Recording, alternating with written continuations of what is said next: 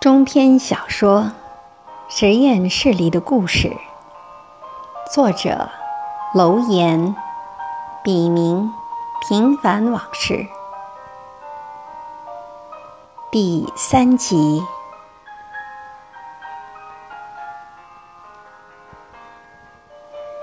千顷碧波何泽艳，骄阳水中。可乘凉。人若寂寞无诗意，鸟想风光度花香。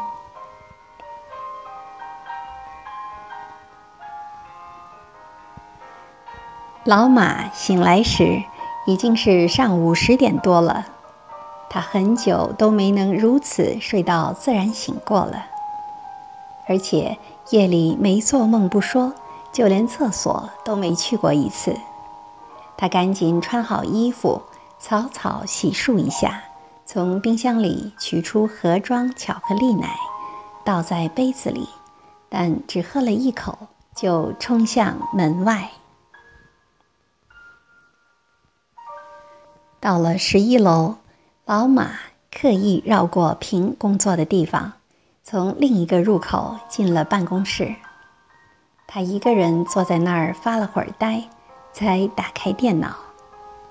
一个 note 像一块石头一样砸向老马的目光。原来是耗子房因为分 cage 的事情发给他实验室的警告性通知。老马看了看墙上这周负责耗子房的人员名单。不禁皱起了眉头，又是小何。小何是浙大毕业的高材生，是去年才来老马实验室的博士后。最近一段时间，小何工作时总有点心不在焉，不光实验毫无进展，类似的事情已经不止一次发生在他的身上了。老马。也曾想过解雇他，但念及他的先生刚失业不久，恻隐之心作祟，才把他留了下来。但今天这件事，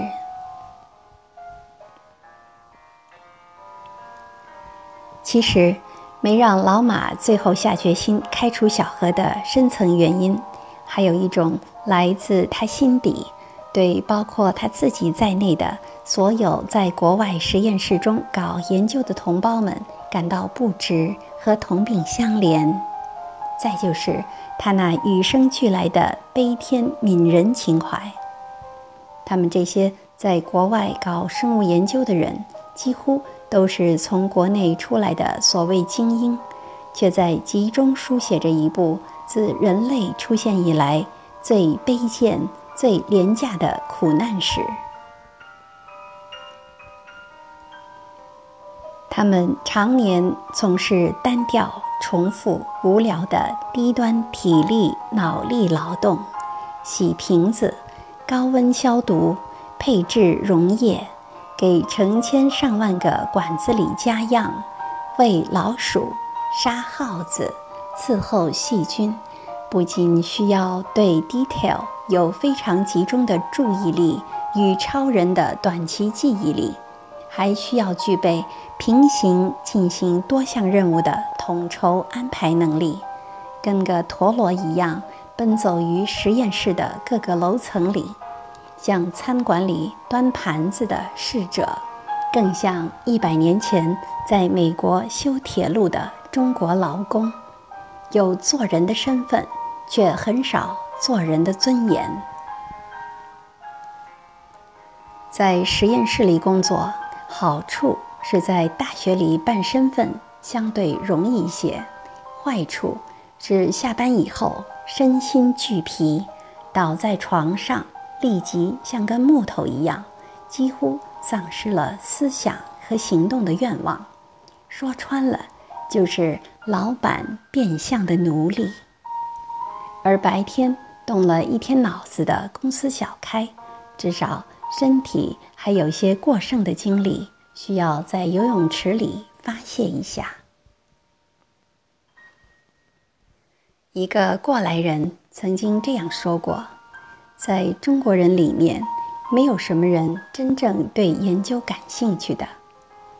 埋头 research and lab work 本身就是对生活中许多需要直面的问题的一种自我摧残式的回避。”想到这里，怜悯之心又压倒了老马的理智。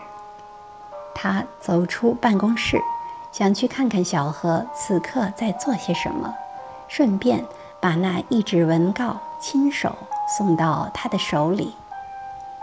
老马心想，人都是有自尊心的，此刻不说他，也许比说他更有效。老马一走出办公室的门。就与手拿试管的平不期而遇。平面无表情，清秀的脸庞像挂在墙上的油画，美丽却了无生机。两个半圆形的眼袋，乌云般镶嵌在最能令男人无限遐想的地方，为这幅天然的画卷涂抹上浓妆。重彩的一处败笔，老马不忍心再看下去，转身想一走了之。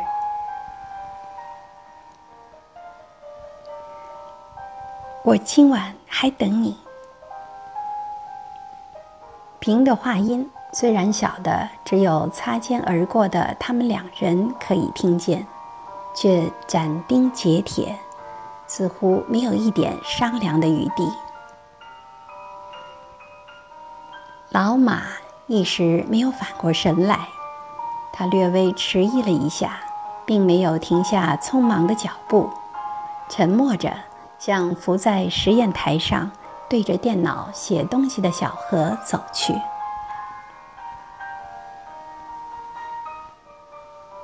忙呢？啊，老板，我在给耗子房写回信呢。今天一上班，我就看到贴在 Cage 上的通知了。我老公昨晚得了突发性阑尾炎，当晚就手术了，所以我……那你先回去照顾他吧。这事儿一会儿我让 John 去处理一下，他英语好，沟通起来也容易些。老马肚子里的气一波三折。本来平就让他感到亏欠和无奈，现在小何又……老马的善良又始作俑者般汹涌过来，瞬间淹没了他的理智。我老公没事的，手术结果很好，这件事还是我亲自处理吧。再说，让别人代我受过也于心不忍，而且那个耗子房的管理员很难缠的。这样也好，不过你去了那里，好好说话，多赔不是。但凡严厉的人，都有一个共同的特点，就是心软，而且毕竟错在我们。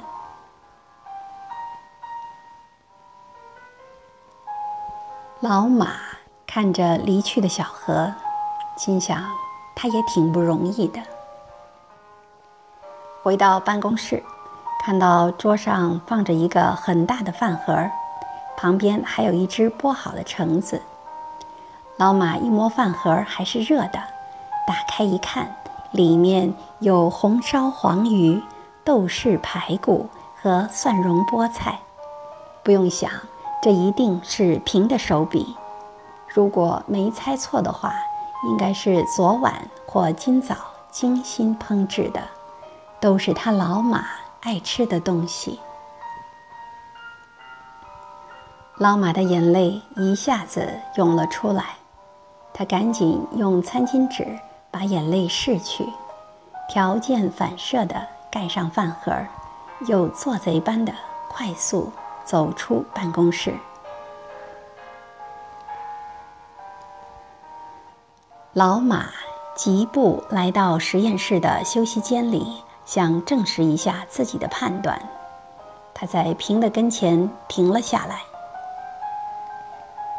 进门前还沸腾的喧哗声戛然而止。三个正在说笑的人被突然闯入、一脸严肃的不速之客老马搞得不知所措。而骤然变化的气氛也让老马一时语塞。是啊，说些什么呢？老马高大的身体就像根木桩似的伫立在那里，走也不是，不走也不是。平仿佛根本就没有看到老马在身边。他面无表情地盯着桌上吃了一半的方便面。一旁的小何和 John 好像商量好了似的，不约而同地起身，端着饭盒走出休息间。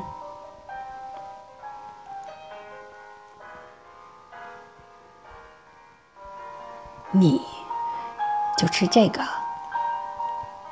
等房间里只剩下他们两个人时。老马才有些情绪化的问平：“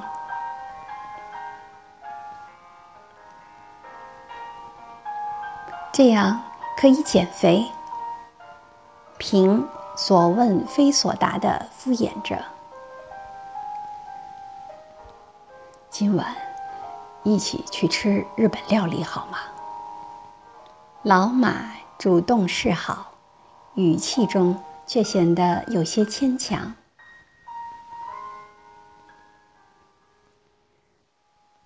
对不起，我今天约了朋友去练瑜伽。平说完，眼泪不争气的从眼角溢了出来。老马赶紧向门口走去，好像什么都没看见。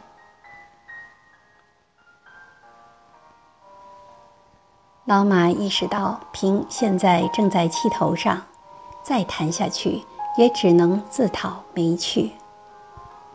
他回到办公室，决定还是吃了平给他准备的午饭，不然真就辜负了人家的一片心意。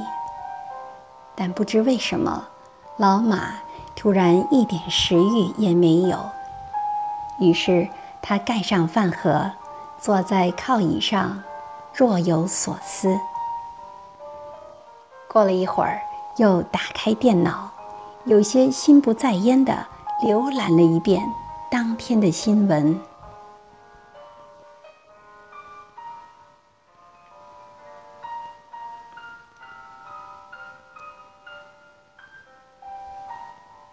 感谢您的收听，敬请继续关注《实验室里的故事》第四集。